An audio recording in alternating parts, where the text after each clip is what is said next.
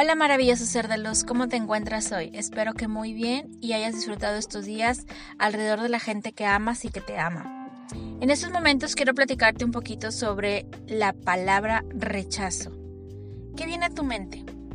Porque siendo muy niños, no buscamos o no encontramos o no entendemos cómo canalizar nuestros pensamientos y nuestras emociones cuando existe un rechazo un rechazo a ser aceptados en un grupo de amigos, un rechazo al no haber encontrado el trabajo ideal, un rechazo si estás en el área de ventas, ¿cuántas veces te dijeron que no?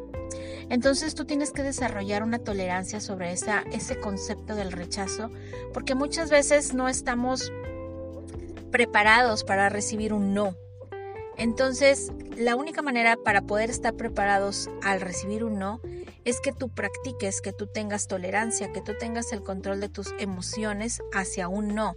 Recuerda que muchas veces no te están rechazando a ti como persona, rechazan tu proyecto, rechazan tu propuesta.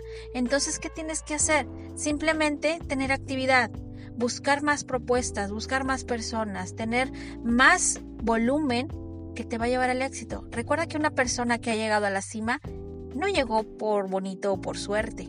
Él se hizo la suerte, ella se hizo la suerte. Está ahí porque ha sido constante, tolerante y siempre buscando el sí. Cuando hay un no, busca el sí. Recuerda que el rechazo es una palabra muy fuerte, pero tú la puedes tener como una oportunidad para poder lograr un sí. Que tengas un excelente día.